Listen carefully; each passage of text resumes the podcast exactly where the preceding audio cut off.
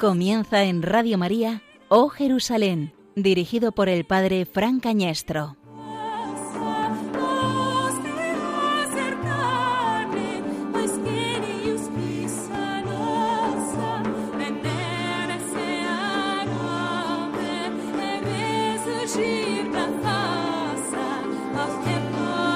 Al anochecer de aquel día, el primero de la semana, estaban los discípulos en una casa con las puertas cerradas por miedo a los judíos. Y en esto entró Jesús, se puso en medio y les dijo, paz a vosotros. Y diciendo esto, les enseñó las manos y el costado. Y los discípulos se llenaron de alegría al ver al Señor. Jesús repitió, paz a vosotros. Como el Padre me ha enviado, así también os envío yo. Y dicho esto, sopló sobre ellos y les dijo, recibid el Espíritu Santo. A quienes les perdonéis los pecados, les quedan perdonados. A quienes se los retengáis, les quedan retenidos.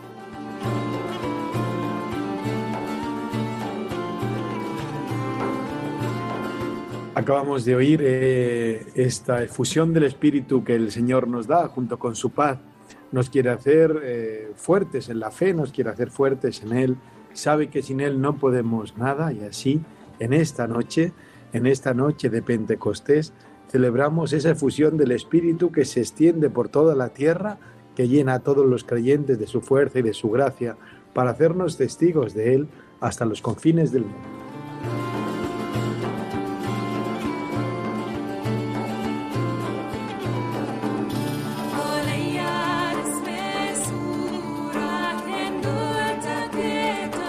Buenas noches, queridos oyentes de Radio María. Estamos en el programa del mes de mayo de Oh Jerusalén.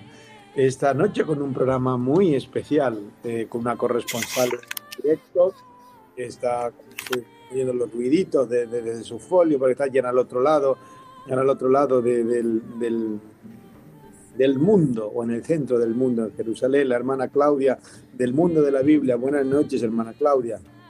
Buenas noches, Padre Fran. Buenas noches a todos los oyentes de Radio María.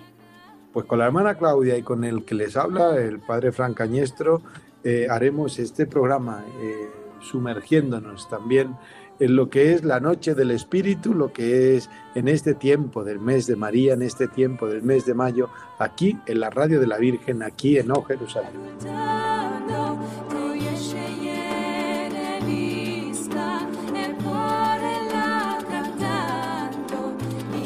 Todos nuestros colaboradores, queridos oyentes de Radio María, cuando son las 12, ya los primeros minutos, los primeros minutos del día de Pentecostés, del domingo de Pentecostés, pues están en vigilia, se están preparando también para el Espíritu y no pueden estar con nosotros aquí, pero los más importantes, aquí estamos para vuestro servicio, para ayudaros a peregrinar por los lugares por los lugares santos, por el lugar del quinto evangelio, donde Francisco de Asís, donde Ignacio de Loyola, donde la insigne peregrina Egeria y tantos otros a lo largo de los tiempos han puesto rumbo, han encontrado también los vestigios del Dios de la vida, de Cristo resucitado. Y esta noche con la hermana Claudia. Hermana Claudia, ¿qué tal? Muy bien, desde Jerusalén siempre muy bien, aunque ya sabemos, ¿verdad?, por las noticias que ha sido un mes intenso, particular, pero bueno, estamos en las manos del Señor, de la mano de María y esperando su promesa prácticamente ya en el límite de la noche. Dios Jerusalén llega antes, a Jerusalén siempre llega antes el Espíritu, ¿no? es como el Año Nuevo a Sydney o, así, ¿no? Sí, aquí es, aquí es una hora más tarde, ¿no? Que, vosotros. Aquí realmente nosotros ya hemos comenzado con las vísperas, la presencia del patriarca, esta vez las vísperas con los dominicos en el Ecole Biblique, aquellos que se ubican, ¿verdad?, en la puerta de Damasco, por esa calle que se llama Nalus Road, famoso, ¿no? El centro, la puerta de Damasco, que es centro de tantas cosas, de tantos conflictos también, siempre fue una de las principales puertas de Jerusalén, de la entrada a la ciudad vieja, a la ciudad importante. Entonces hemos comenzado ya con las vísperas allí, en cada, en cada comunidad religiosa, en cada lugar se han organizado las, oraciones. Ya hoy, mañana, eh, también en El Salvador, el custodio de, los padres franciscanos también eh, va, a tener sus vigilias. El Santo Sepulcro va a conservar el horario normal, digamos, de, de su misa, que es a las siete y media de la mañana, según le toca a los latinos. Pero bueno, ya estamos todos inmersos en esta, en esta promesa que se está ya prácticamente realizando. Con, con por supuesto, con el eco de, de, la Virgen María, ¿no? El mes de mayo. Correcto. Vamos a dejar unos segunditos, unos segunditos para esta una pausita musical y ahora enseguida volvemos aquí en Jerusalén en esta noche de Pentecostés, en este día ya de Pentecostés de mayo de 2021, de este día 23 del mes de mayo de 2021.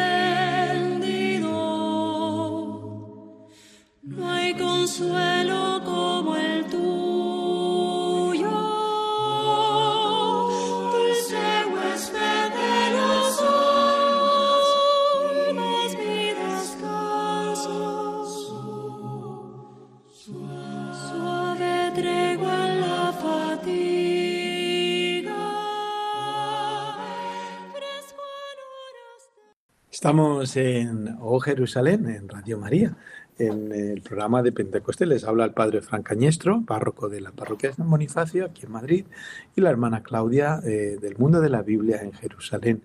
Hermana Claudia, las noticias que nos han llegado en estos días atrás de la Tierra Santa han sido noticias de sangre, noticias preocupantes, de una nueva guerra, una nueva edición de la guerra, una nueva batalla en esa guerra entre israelíes y palestinos, ahora gozando de una tregua. Cuéntanos, ponnos al día de cuánto quieres, eh, de cuánto nosotros hemos oído, cómo lo has vivido, cómo se ha vivido, qué esperanzas hay, cómo está la situación. Bueno, comienzo comentando las palabras de, nuestro patriarca, ¿no? que creo que son importantes.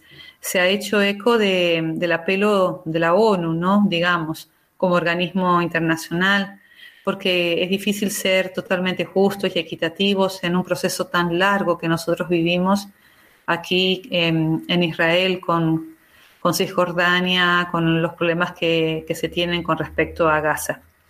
No obstante, hay que salvar al hombre, hay que salvar al hombre porque la gloria de Dios es que el hombre viva.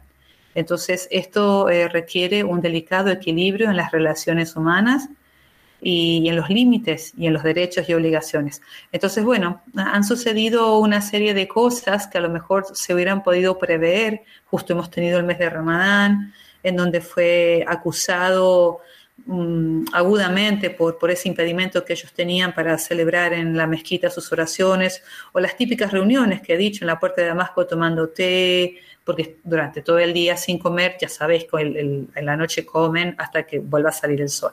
No obstante, este problema más el desalojo posible de las familias de aquel famoso barrio que conocemos.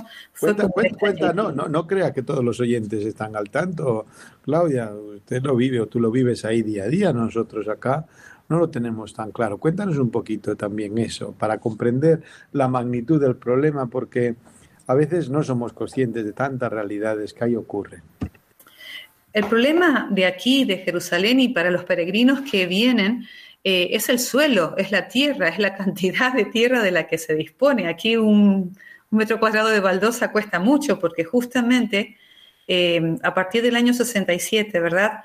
Con una invasión, entre comillas, un poco reconocida, un poco forzada, entonces Israel eh, toma eh, parte de lo que sería toda la geografía de lo que era entonces la Palestina, pero que a su vez había estado como zona, no lo olvidemos nunca tampoco, que había pertenecido a los otomanos, había pertenecido a Jordania, había pertenecido a Bretaña, es decir, tampoco había una entidad política de ellos como tal, ¿no? Entonces, sin embargo, hubo una serie de, de, casas y de tierras que habían sido ocupadas por los judíos anteriormente al año 1948 y habían quedado en un juicio abierto, casi por 70 años, y estaban pendientes de una sentencia yo creo que políticamente no fue acertado en el penúltimo día de Ramadán prácticamente eh, decir esta, esta novedad de que eh, era posible el desalojo de unas casas que están en la zona eh, este de Jerusalén. Para los que más o menos conocemos, desde la puerta de Damasco, como si nos fuéramos todavía más al norte, siempre mm, en la, en la parte este, porque no es la parte occidental, que es prácticamente más judía, en este famoso barrio, entonces, em, no son muchas familias, pero, pero ya sabemos que ellos viven agrupados, pero es, el, es, el, es lo que significa que la ley se puede aplicar de una manera muy amplia y entonces la propiedad privada está, está débilmente protegida. Este, estos dos aspectos hicieron que, estallara un poquito toda la violencia em, que de parte de los terroristas de Hamas fue aprovechada para incitar a los jóvenes a que comenzaran a, tirar las piedras desde la mezquita, a lo que los soldados respondieron entrando. Cuando los soldados entran, es lo que se considera una violación de Estado para, los, eh, para las personas de Hamas que se autorrepresentan en nombre de los palestinos. Así empezó todo, rapidísimo, en tres días. En tres días nos vimos con este problema nosotros, abrumados totalmente. Es de notar que, las personas que aquí llevan más años yo creo que estaban más tranquilas que los que llevamos menos tiempo, porque para nosotros era muy novedoso, estábamos más asustados, yo creo los que, los que éramos primerizos en esto, porque mm, acá hay gente que está 40, 50, 60 años y, y se nota que ellos lo vivían con un poco más de calma, como diciendo esto pasará, esto pasará, y, pero claro, nosotros estábamos más asustados. Sí, hemos sufrido sobre todo por las, por las muertes, por las pérdidas y, sobre todo por un conflicto que al parecer eh, eh, lo que ha cambiado esta vez es que ha sacado a la luz a lo mejor antiguos resentimientos que antes no se veían, ¿no? Que estos son un poquito, todos los que hemos venido aquí, ¿verdad? Todos los que hemos peregrinado a Jerusalén, nos hemos, no sé, no, hemos tenido ese orgullo de decir cómo convivimos las tres religiones, ¿no? Y hemos visto pasar a todos rezando, cada uno a un lugar y, entonces yo creo que es, es, es, un poquito lo que ha quedado tocado. Y entonces me remito de nuevo a las palabras de nuestro patriarca, en donde mm, la guerra bélica exterior, esa, bueno, tiene una tregua. Pero lo que ahora hay que sanar, a partir de ahora, donde yo creo que el cristiano tiene un papel muy importante, hay que sanar las heridas del rencor que ha nacido como, como, como ese deseo de, ira, de violencia, ¿no? Y aquí como nunca... Porque, había, había, había, miedo a una guerra civil, porque hay muchos árabes que conviven con los judíos, árabes con nacionalidad judía, ¿no? En la parte del territorio israelí. Eh, también, y decía que había miedo a que se eh, fuera tanto el rencor o el odio que se despertase en el corazón de los hombres que fueran a una guerra civil, árabes y, y judíos en el, en el, en el mismo territorio ya de, de Israel, no, ya, no solo en la zona de Gaza, que nos, que nos parece lejano cuando son simplemente unos kilómetros, ¿no? Es verdad que se podía despertar, pues eh, que se despierta siempre con una guerra, es el triunfo del animal más violento que el hombre lleva. Sí, por eso justamente eh, en esta fiesta de Pentecostés y con las palabras del patriarca, yo creo, y, también compartiendo con nuestros hermanos franciscanos, ¿no? Que compartimos la fe también allí en el estudio del ICBF, ¿no? Em, realmente el espíritu cristiano es lo único que puede sanar las heridas que yo puedo tener de reclamo hacia el otro. ¿Por qué? Porque es verdad que se deben mutuamente estas dos religiones, estas dos entidades, ¿no? Entonces, eh, alguien tiene que empezar perdonando, alguien tiene que empezar perdiendo algo para no perderlo todo, alguien tiene que empezar diciendo, de acuerdo, yo doy un paso atrás, pero no solamente exterior, sino interior. Y eso lo aporta el, cristianismo. O sea, en la fiesta de Pentecostés, realmente lo estábamos meditando nosotros ahora, es que es realmente el espíritu nuevo, como dice la palabra de Dios, Él rompe la enemistad entre dos pueblos antiguos. Es decir, el Espíritu Santo es el único que puede hacer que dos personas antagónicas, dos pueblos antagónicos y enemigos de muchísimos años puedan comenzar a vivir no solamente en tolerancia, sino en paz, deseándote el bien. Es verdad que, ni judíos ni, musulmanes conocen el perdón. Parece mentira, ¿no? Son los pueblos de la memoria, tanto unos como otros. Uno porque han transmitido así la, ley oral, otros porque es la forma que tienen de, cumplir venganza de cuanto mal han sufrido, aunque sean generaciones próximas, ¿no? Eh, el perdón es un, a nosotros nos parece normal aquí donde estamos, estamos oyendo desde España, también desde otros puntos de América, donde nos oyen, pero, pero nos parece algo normal y es una novedad, sigue siendo una novedad total también ahí en la Tierra Santa, ¿verdad, Claudia? De hecho, de hecho, en los días últimos previos a la tregua, que han sido 11, pero a mí me han parecido 11 meses, de verdad te lo aseguro, es que, es que se escuchaban los, las granadas que, tenían que tirar los soldados para dispersar los disturbios. Eso es totalmente nuevo para nosotros. Repito, nosotros los peregrinos hemos, eh, no hemos vivido esto, no lo hemos vivido. Entonces era nuevo para nosotros. Pero entonces, eh, digo, ya casi al final de estos días, eran, creo que fue al octavo o noveno día, eh, los musulmanes fueron invitados a celebrar el Día de la Ira. Imagínate nosotros, como tú has dicho, nosotros que estamos en Tierra Santa, nosotros que somos hijos de la cruz y la resurrección, nosotros que somos hijos de aquellas palabras de Padre, perdónales que no saben lo que hacen. Para nosotros es totalmente sorprendente que alguien pueda celebrar el Día de la Ira, cuando nosotros hemos aprendido eso, lo que tú has dicho, a perdonar, Aquí, porque España es España. Yo que soy argentina, que el Evangelio fue llevado a América Latina. Nosotros en la sangre llevamos el Padre Nuestro, porque fue cultura cristiana. Que hoy la situación es diversa, de acuerdo, pero en su momento nosotros aprendimos a perdonar. Nosotros aprendimos otro tipo de ética. Es verdad que algunos rabinos, sobre todo en el norte de Israel, en, las, en las situaciones mixtas que tú has nombrado muy bien, porque claro, el barrio mixto es el que sufre, porque de repente eh, se, desconocieron, ¿no?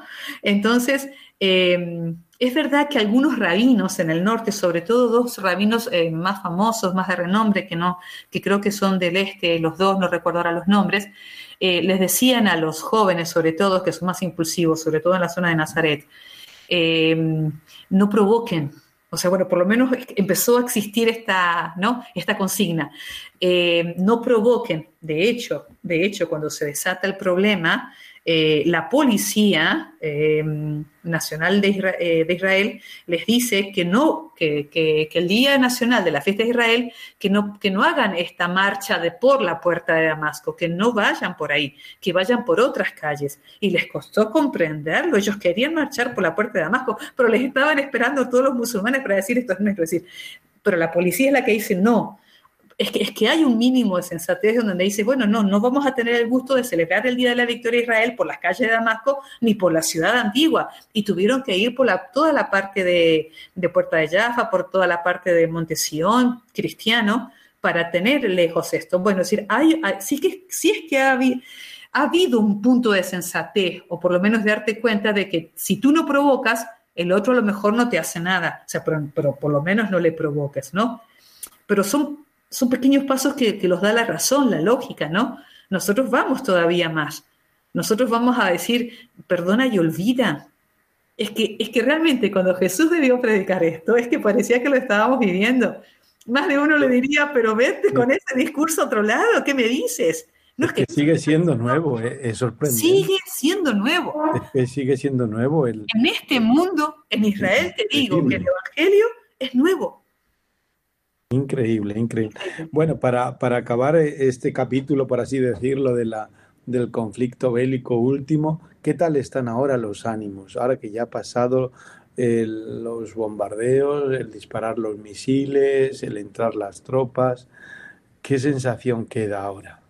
Sí, hay más calma, estamos todos más tranquilos, porque la palabra se mantiene. La tregua, eh, ha dicho Netanyahu, que es incondicional. Realmente es loable todo el esfuerzo de la comunidad internacional por, por llegar a un entendimiento. Lo que pasa ahora, lo que ahora hay que todavía serenar son los ánimos, los ánimos personales, los ánimos grupales, que realmente cada marcha a la mezquita sea una marcha para orar y no día y no para celebrar ninguna ira que cada marcha al muro de las lamentaciones o al jacotel, ¿verdad? Sea una, sea una caminata para rezar y no para pedir maldición para nadie. Es decir, queda todavía el resabio de lo sufrido, que es como dice nuestro patriarca, ahora es un largo camino para reconciliarnos de nuevo. O bien para hacerlo de verdad, porque a lo mejor se estaba conviviendo de una manera superficial y a lo mejor esto ha sido una oportunidad para que los lazos, porque mira, más allá de todo esto, hay grupos mixtos que se han manifestado en las redes, médicos, voluntarios, gente civil que ha dicho, si nosotros estamos acostumbrados a convivir, una doctora árabe en Tel Aviv, pero, pero si, ¿de qué me están hablando? O sea, realmente dentro de todo esto, semillitas evangélicas, les podemos llamar, salieron también a la luz. O sea, hay grupos que han dado ya un paso y han dicho, nosotros no queremos guerra, nosotros ya hemos aprendido a convivir. Entonces, hay, mucho también de oportunismo político ante la crisis de Netanyahu, que no consigue formar gobierno, el forzar un gobierno de unidad un año más, un, un, querer arañar el poder a costa de, incluso a costa de la vida de los propios ciudadanos. Sí, a nivel de política, por ejemplo, me comentaba un franciscano. nosotros no debemos entrar en política, pero bueno, decir... Bueno, un, matiz, un matiz, ¿por qué lo digo? Porque son procesos, así como recién acabo de mencionar el proceso de la semilla evangélica, de este grupo mixto que en Tel Aviv estos médicos dijeron, una asociación de hospitales privados, se manifestaron y dijeron no queremos la guerra. Que hubo una manifestación aquí en Israel, una cadena humana para decir no queremos la guerra o sea, hay gente que no quiere la guerra. Ahora, a partir de Eso es maravilloso, Pero es que esa gente ha aprendido a convivir. La gente, hay gente de, de, Tel Aviv, hay gente aquí de Jerusalén que dice, pero si mi médico es árabe, el zapatero es árabe, le compro la carne a un árabe. Si yo, yo convivo con árabes sin haberles dicho nada, ellos no me han dicho nada a mí, es que no hemos necesitado decirnos nada. ¿Qué pasó?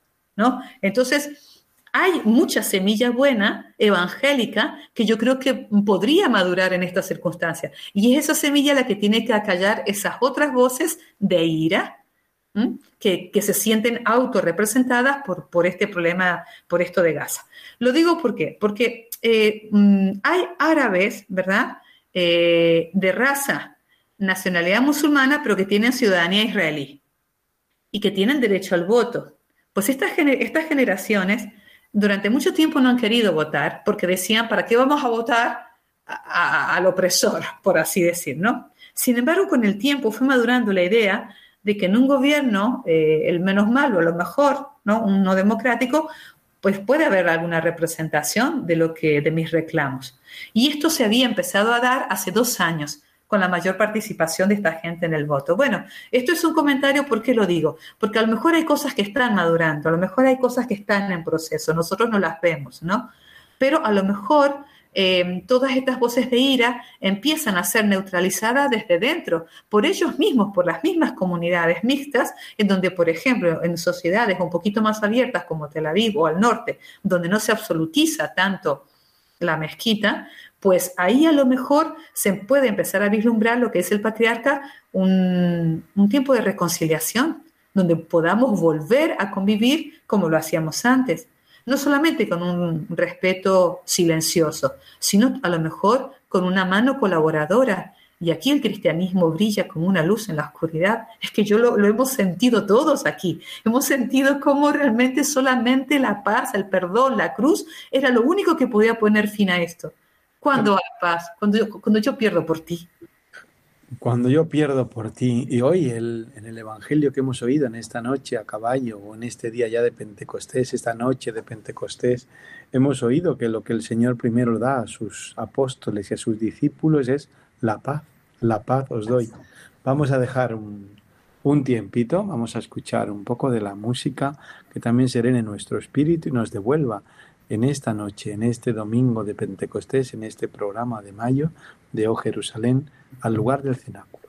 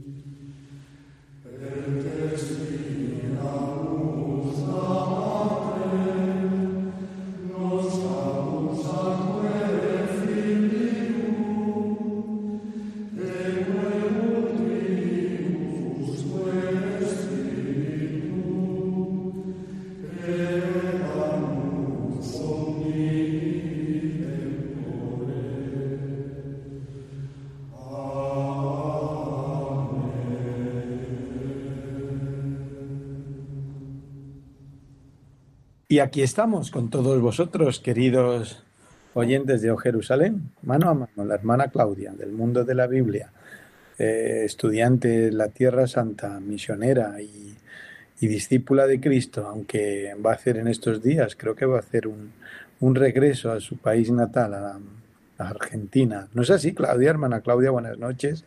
¿Cómo, cómo sigue? Pues sí, tengo, tengo mucha tristeza en el corazón porque, porque, bueno, porque se acaba un tiempo de gracia. Como lo decía, hay una oración que se reza en, en el Santo Sepulcro y dice, por la gracia que emana de estos santos lugares. No es que Dios esté más presente que en otros sitios, pero es la gracia que emana de este lugar. Yo creo que esto ha sido Jerusalén para mí las gracias que emanan desde este santo lugar. Te estás despidiendo de Jerusalén, hermana Claudia. Hay que volver por ahora. A Jerusalén se vuelve. Hombre, Jerusalén, Jerusalén marca en el corazón, tú lo sabes más que nadie porque lo estás viviendo ahora con, con esa ya casi melancolía a pesar de tu presencia ahí, ¿no? Cuéntanos un poquito, ¿qué ha supuesto para ti este tiempo? Jerusalén, eh, bueno, para mí eh, el Santo Sepulcro sigue siendo mm, el, centro neurálgico. ¿Y por qué? Porque, porque no está ahí Jesús, es que es paradójico, es que no está. No está. Es que murió, pero venció. Y por ejemplo, algo que yo me acostumbré mucho en estos dos años y, y lo hacía con frecuencia, yo he presentado ante el sepulcro todas las muertes del mundo, de quien fuera, eh, donde estuvieran, porque en ese lugar esa muerte era vencida. Y, ese, era, ese fue mi granito de arena también en el año de pandemia, lo recuerdo, que éramos muy poquitos cuando se pudo ver eh, abrir el sepulcro, no, no éramos más de seis personas después de los franciscanos. Recuerdo eh, que me marcó mucho traer a todo el mundo, pero a todo el mundo, y, no es platónico, es verdad, era, lo estábamos viviendo, pero porque ahí la muerte es vencida.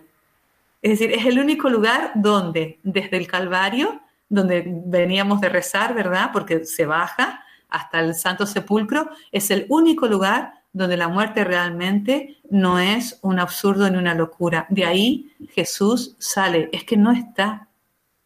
Entonces, eso mismo he predicado yo esta tarde, la tarde del sábado, en un funeral que, he celebrado en Aravaca. Justamente he predicado eso, claro. Es que ha vencido. Y esta mañana hemos estado un buen rato en el Santo Sepulcro, después de la misa, que tuvimos un espacio tocando esa piedra, y es la gracia que emana de ese santo lugar. Se nota, Claudia, se nota. Sí. Pregunto que si se nota cuando tú estás ahí físicamente, porque estamos peregrinando, ayudando a peregrinar virtualmente. Mira, hay, que ganar tiempo. realmente, realmente sentimos muchísimo cuando venimos con los peregrinos la velocidad del tiempo con que hay que tocar la piedra e irse. La ventaja que hemos tenido los que hicimos pandemia aquí es que no había nadie. O sea, nunca hemos tenido tanto tiempo para estar adentro del sepulcro a una hora de la mañana. La vez pasada vinimos después del de las clases con los compañeros y estuvimos ahí, yo qué sé, adentro del sepulcro éramos cuatro, pero es que tuvimos no había nadie. Es decir, es tan diferente. Por un lado tú dices, uy, qué silencio, por otro lado decimos, pero extrañamos sus voces. Extrañamos las voces del peregrino que viene a buscar el lugar donde no está. Porque para los que no habéis ido todavía, recordad que la antesala de esa tumba es la pequeña capilla del ángel que le llaman, ¿no? Donde el ángel se le habría aparecido a las mujeres para decirle, pero ¿qué haces aquí? Aquí no está. Desde Jerusalén se expande el Evangelio a todo el mundo y contradictoriamente por la persecución empezó la salida, ¿no? decir, a lo mejor estaba el impulso misionero. Dios, Dios, lo contrario. Dios escribe en renglones torcidos, pero siempre lo recordamos. Es decir, es la persecución, la primera persecución, la que impulsa los primeros misioneros hacia Antioquía y después con Pablo y Bernabé, ya cuando se van al mundo gentil, a los paganos. Pero eh, lo cierto es que a Jerusalén venimos, ¿para qué?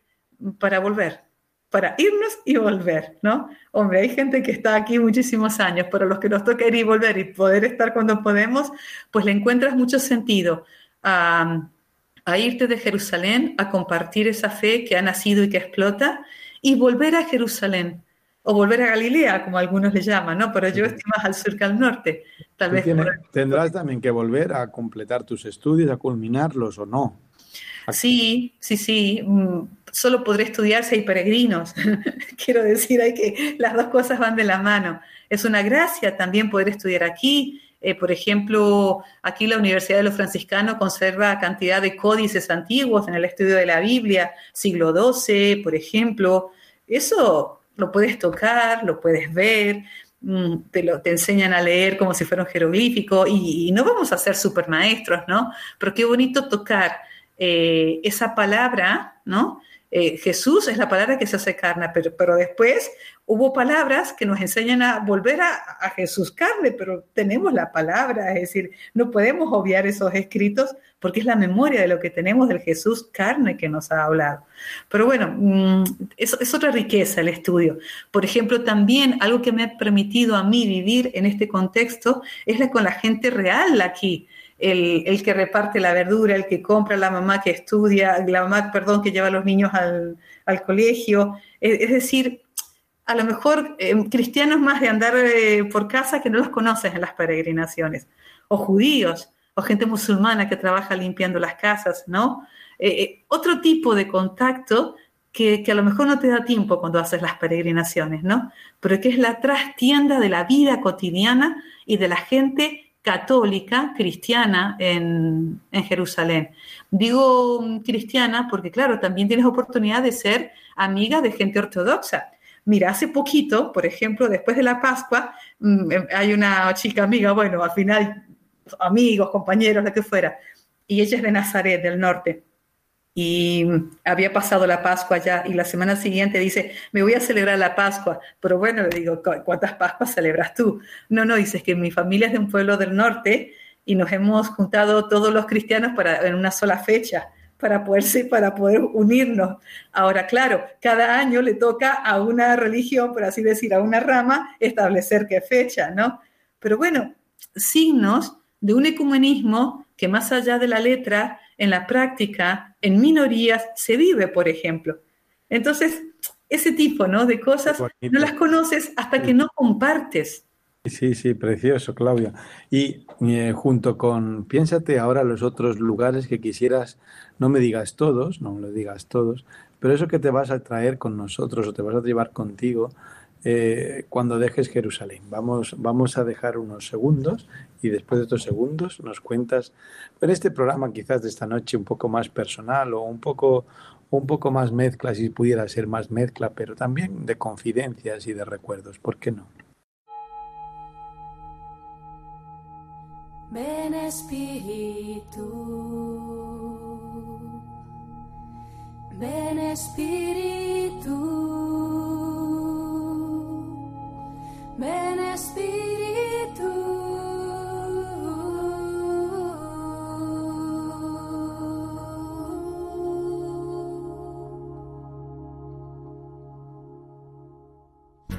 Ven Espíritu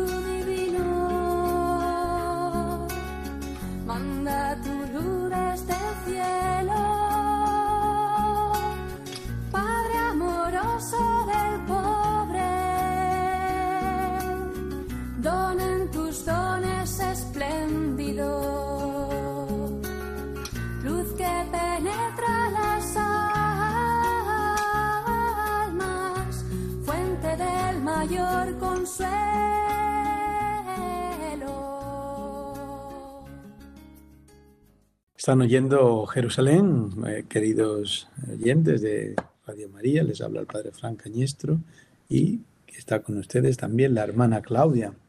Hermana Claudia, estábamos como si te estuvieras despidiendo ya, te vas mañana, mañana. No, Bueno, el martes. el martes. Sí, pero bueno, ya, ya es ya, ya es martes. Para mí ya es martes.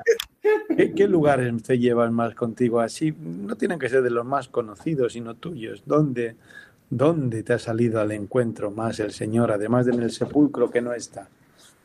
en la ciudad vieja. Por ejemplo, transitar las calles cada mañana. Eh, la ciudad vieja tiene ese encanto, tiene el encanto de... En, en Jerusalén se amanece muy temprano, en Jerusalén todo empieza pronto, pero es Ya, tan ya lo dice el. Evangelio, que madrugada fueron las mujeres al Sí, sí, es que aquí la vida es que es increíble, porque es un clima desértico, ¿no? Entonces en la mañana tienes un sol, bueno, es que a las, 7 de la- a las 5 de la tarde puedes tener un frío que te pelas, es decir, puede haber un 10 grados de diferencia de la mañana a la noche en algunas temporadas de- del año, ¿no? O lluvias eternas, como en febrero y marzo, por ejemplo, mitad de enero, febrero y marzo. Em, la, ciudad en sí, la ciudad eh, que guarda en sus piedras la memoria. Y entonces cada piedra es significativa. Y, y- y- cada piedra tiene un escrito y cada, y cada piedra tiene algo que pasó. Y entonces es como que tú vas robándole a cada piedra una palabra.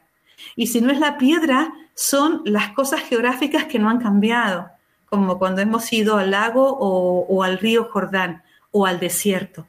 O el ruido o el sonido del viento, por ejemplo. Jerusalén tiene un viento que es que, que cansa, pero es que entiendes tanto el, en Pentecostés, además. Exacto, entiendes tanto, por ejemplo, cuando Jesús habla del Espíritu como el soplo, como este viento, es decir, realmente es un viento que habla, porque parece mentira, y es distinto al, al- al del norte, digamos, no es distinto. Jerusalén tiene su propia característica. Pero bueno, por ejemplo, algo que a mí me, me ha encantado y era como un ritual, era caminar temprano, entrar, entrar muy temprano a la ciudad vieja, camino del sepulcro. Din- Dinos, que es muy tem- para que sepamos que es muy temprano. ¿Qué hora de reloj? De reloj ahí. Y cinco y media de la mañana empezar a caminar, por Que ejemplo. aquí, que aquí en España son las cuatro y media. Claro, Son las cua- para- es que, es que cuando sales a caminar y, ya, y ya sientes el bullicio de la gente, la gente ya viene de a Jerusalén, vienen todos, por ejemplo, de la parte de, Belén, vienen a trabajar, eh, y sobre todo, bueno, y ya sientes el olor del pan, el canto de los gallos, los pájaros, es que es todo un ritual, el olor del café ya de toda la parte de la zona árabe, eh, y es típico, ¿no? Y entonces, eh, sabes que en ese lugar eh, a lo mejor no fue, eh, no fue exactamente allí, como sabemos o como decimos, ¿no? Porque a lo mejor la parte del, del cristianismo está más al este que en la ciudad vieja misma, quiero decir, ¿no? Pero, pero no importa, porque, porque están allí los cristianos actuales, digamos, ¿no? Están allí los primeros cristianos de Jerusalén, desde Santiago, ahora mismo, ¿no? Que tenemos Pentecostés. ¿Cómo es posible que se mantuviera una iglesia allí en Jerusalén? Porque, porque dicen los evangelios, di- perdón, dicen los hechos de los apóstoles, es que se convirtieron 3.000, 5.000 de los, de los fariseos, de los sacerdotes. Hubo primera iglesia cristiana en Jerusalén, ¿no? Que fue la que mantuvo. Ahora nos cuentas eso. Volvemos, volvemos Mm. en eso. Gracias por ese recuerdo de, esa Jerusalén, yo también lo tengo. No puedo dejar de ver e, ese, esa luz que se va reflejando en esas calles estrechas de la ciudad vieja, camino también del, del sepulcro, camino del sepulcro, ¿no? Es maravilloso, maravilloso el recordarlo y el actualizarlo. Volvemos en, un, en unos segundos.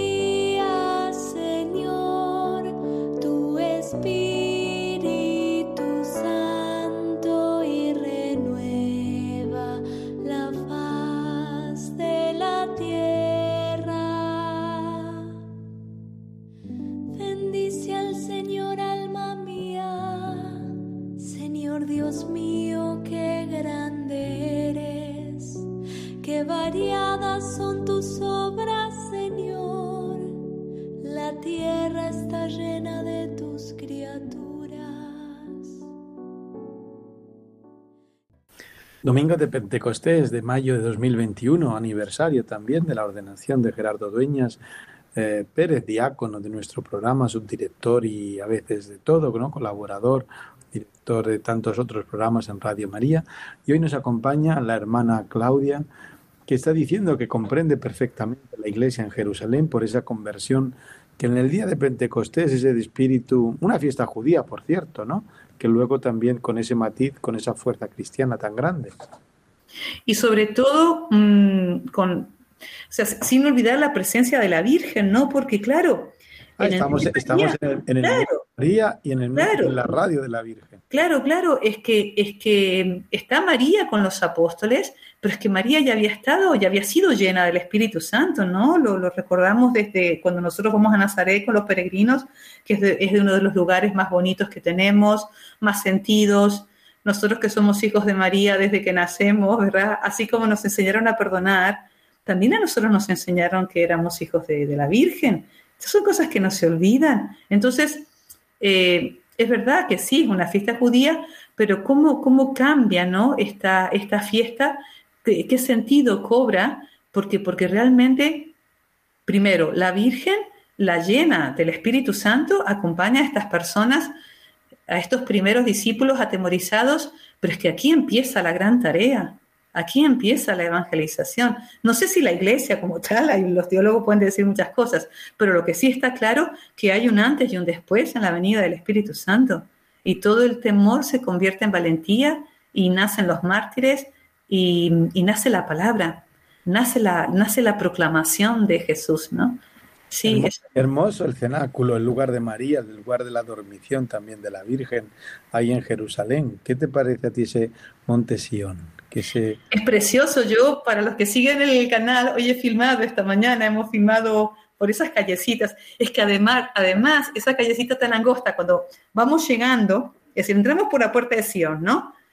Eh, una vez que entramos a la puerta de Sion, vemos la entrada del cenáculo pequeño, ¿no? cuyas paredes detrás dan a lo que sería el cenáculo grande, por así decir, la sala de la última cena, que por cierto la, hemos visto cuando hemos estado en Pascua, hemos podido entrar y hemos podido estar allí y realmente te parece que ves a Jesús sentado alrededor porque, porque es tan sobrio, había tanto silencio, ¿no? Bueno, eso es una gracia también haber podido estar allí, aunque sea dos segundos. Bueno, entonces, claro, vas llegando allí, la calle estrecha, pero es tan preciosa la, la imagen con la iglesia de la dormición detrás, porque claro, recordemos que la iglesia de la dormición, imponente y preciosa, realmente está construida sobre la base de una mm, famosa iglesia bizantina, la Agiación, que luego del Santo Sepulcro era, era prácticamente tan importante.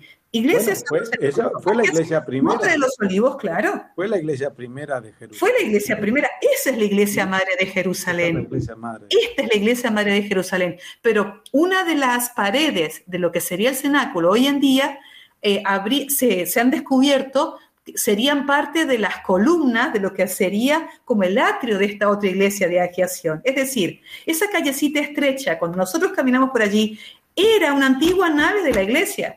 Es decir, cuando nosotros caminamos por esa calle, que ahora no hay nada, pero fue...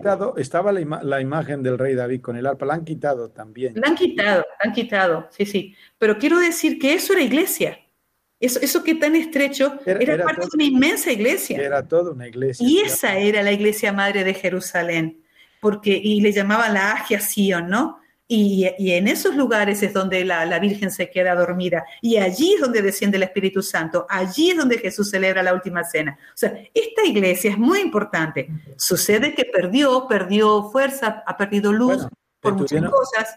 Entre otras porque eran un poquito cerriles las autoridades y cuando, no sé si fue con ya con Constantino, tuvieron que pasar eh, la primacía de la iglesia, de, de la Agia precisamente al cenáculo, de poner a los obispos judeocristianos que no cedían para nada, eh, eran más judeo, parecía que cristianos, no lo sabemos, ahí está el conflicto, Eusebio de Cesarea nos lo cuenta en su historia, y ponen a una nueva, una nueva autoridad al frente de la iglesia y ella se elige o se erige lo que es el, sepulcro, se erige como la iglesia más importante en Jerusalén, muy, a los comienzos, pero durante siglos fue justamente el cenáculo, ¿no? El cenáculo. Eh, como, como el lugar principal de la iglesia y el lugar referente también de la iglesia del obispo de Jerusalén. El, el, evangelio que hemos leído al inicio, ¿no? Cuando Jesús se aparece, es allí, o sea, es, es en esas inmediaciones. Por eso digo que el cenáculo es, testigo de muchísima vida del Jesús resucitado, de los últimos momentos de Jesús, pero también del Jesús resucitado, ¿no? Es decir, a lo mejor ese Jesús no está aquí, que nosotros lo, vivimos en el Santo Sepulcro, las primeras vivencias serían allí en el cenáculo. Pasa que a nosotros eh, se nos diluye, por así decir, ¿no? Porque como no podemos tener liturgia más que el recuerdo, porque hoy en día es un lugar laico, bueno, por lo menos tenemos el signo del pelícano y el signo de un ramo de, uva, que es lo único que queda, más la sala superior y el recuerdo y la devoción con los que franciscanos en la sala contigua tienen el cenáculo pequeñito. Pero claro, ahí nosotros hemos perdido una devoción real y litúrgica, que la hubo. Pero ahí nosotros sí que es verdad que hemos perdido intensidad en el encuentro del resucitado en ese lugar geográfico.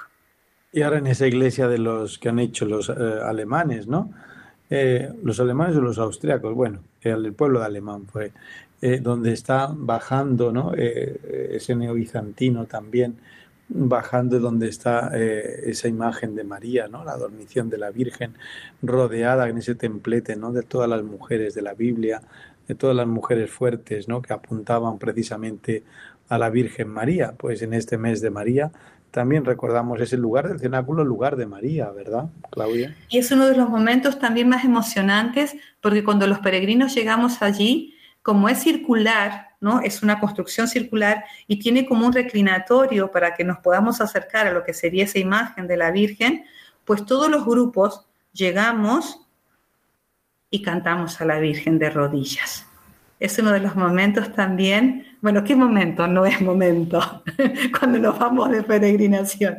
¿Qué momento no es momento intenso? Pero, eh, por ejemplo, ese es un gran momento, porque cuando donde está la madre, la madre congrega, es decir, esto es, vamos, es que esto fluye. Pero mm, hay incluso unos cuadros, una, hay una pintura que nos ayuda muchísimo, que es cuando Jesús, es una pintura bizantina, que también le hemos comentado cuando hemos ido con los peregrinos, que en el momento de la dormición de la Virgen están los apóstoles alrededor y Jesús tiene una niña en brazos envuelta, que es el alma de la Virgen, es el alma pura, es el alma sin pecado de la Virgen.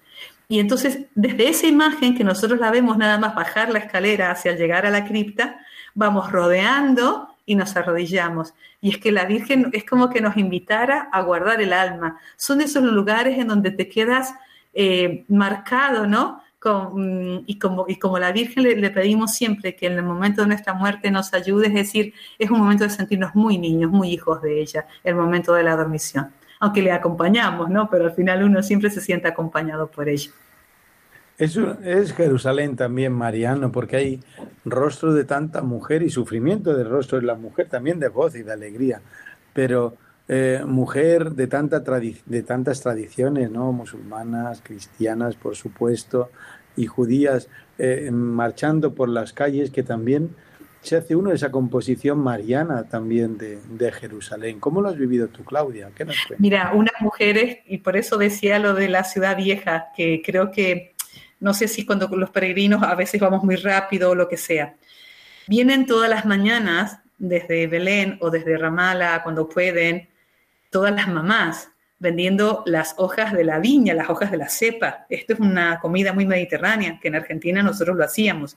La hoja de la cepa, la hoja o la hoja de acelga o la hoja del repollo se usa porque adentro se pone carne y arroz y se cocina. Eso es una comida típica árabe. Pero vos las ves, tú ves a las mamás eh, con esas bolsas inmensas vendiendo las hojas eh, de la cepa, de la vid. Y claro, yo como mujer puedo decirlo, tú aprendes a comunicarte con la mujer, con sus miradas, no nos decimos nada, y si podemos hacerlo. Esto es un don que nosotras tenemos. Y, a veces caminas a la misma hora por el, por el mismo lugar y ya te conoces a la gente, es decir, ya la conoces y ellos te conocen un poquito, ¿no? O sea, ellos tienen memoria, porque al final al final nos conocemos todos, ¿sabes qué te digo? Que al final somos poco hasta con el soldado ya terminas conociéndote. Pero quiero decir, eh, esa es una mujer, por ejemplo, mujer mayor, mujer abuela, mujer que, mujer que está sentada desde temprano con su, con, su, con su frutita, con sus pasas, con sus higos, con los frutos de la higuera, cuando es la época, ahora cuando fue el ramadán, con el óleo, con, con el olivo, y, de siempre con sus hojitas, ¿no? Es decir, esa mujer, por ejemplo, por supuesto, ¿no? Es, a, mí me, no, te es indiferente. Como tampoco te es indiferente la mamá que se ve muy bien cuando van a rezar las mujeres judías con tantísimos hijos, ¿no? Tampoco me es indiferente. Y tampoco me es indiferente la cantidad de religiosas que se ven en, en Jerusalén a las 4 de la mañana, a las 5 en el Santo Sepulcro, que ya están rezando por la mañana a lo mejor viven más cerca, ¿no? En la ciudad vieja. Y, luego las chicas, las chicas hasta los 12 años las ves así como unas señoritas, pero ya luego a los 13 las ves con el, con el velito, ¿no? Las chicas árabes. Por supuesto, em, una imagen de, un, de, mujer muy variada, muy variada, que, que, en la religión musulmana, bueno, pues está más diluida y que nuestra religión, pues nosotros llevamos camino a un equilibrio mayor. Pero sí, no me es indiferente el rostro de ninguna mujer, claro. Pues en este mes de mayo, en este mes de María, en este programa de la Virgen, en este programa de O Jerusalén, hemos compartido esta noche, en esta madrugada ya de Pentecostés, en esta noche vigilia de Pentecostés, en este domingo 23 de mayo, hemos compartido con todos los oyentes este programa en el que hemos dado un repaso a la situación actual, un repaso a los dos años de nuestra corresponsal, del mundo de la Biblia, ese canal de YouTube y colaboradora de nuestro programa, Claudia, la hermana Claudia. Eh, y bueno, hemos felicitado a todos los oyentes, a todos nuestros colaboradores, a los que no pueden estar hoy con nosotros. Y vamos acabando, Claudia, vete despidiendo. Sí, yo bueno, quería pedir perdón porque recién no me salía el nombre del barrio eh, donde querían desalojar las casas. Es se llama Sheikh Jarrah, es decir, no sabría bien pronunciarlo, ¿no? que me preguntabas y me faltaba este dato como más concreto, más para hacer un poco más, mm, no, me recordaba, o sea, no recordaba el nombre del barrio y es ese el de la polémica que, que encendió esto, así que pido perdón por, por ese fallo. Bueno, mujer, los fallos, eso, eso no era un fallo, eso ya es, eso es virtuosismo, virtuosismo. Lo importante es tu presencia ahí, en los días que te quedan, pues tennos presentes a todos los oyentes de Jerusalén, de Radio María, ante los lugares santos, sobre todo ante el Santo Sepulcro. Eh, ha también extensivo nuestros deseos de, final de la pandemia, eh, ha extensivo también las necesidades de cada uno de los oyentes. Hermana Claudia, muchas gracias por, por estar ahí. Gracias a vosotros. Eh, que la gracia del Señor que emana de estos santos lugares realmente esté con todas las personas que, que aman Jerusalén y que sienten que es especial, es especial porque realmente el Hijo de Dios se ha hecho hombre aquí, ha vivido aquí, ha amado con corazón de hombre, ha sufrido con corazón de hombre, ha trabajado con corazón de hombre. Y aquí nosotros hemos venido a buscar la encarnación y sabemos que nos vamos proclamando su resurrección. Muchas gracias. Gracias a todos los oyentes de Oh Jerusalén. Nos volvemos a encontrar aquí, Dios mediante, el 19 de junio, eh, la noche del 19 de junio a la madrugada del 20 de, del 20 de junio. Si Dios quiere, con un nuevo, con un nuevo programa de Oh Jerusalén. Que Dios les siga bendiciendo a todos los que estáis ahí, al otro lado del transistor, al otro lado del móvil, al otro lado de la radio, a través de, de María también, mediadora de gracia, María, mediadora de vida, María, madre, María, discípula, María, hijo. Feliz Santo Domingo de Pentecostés.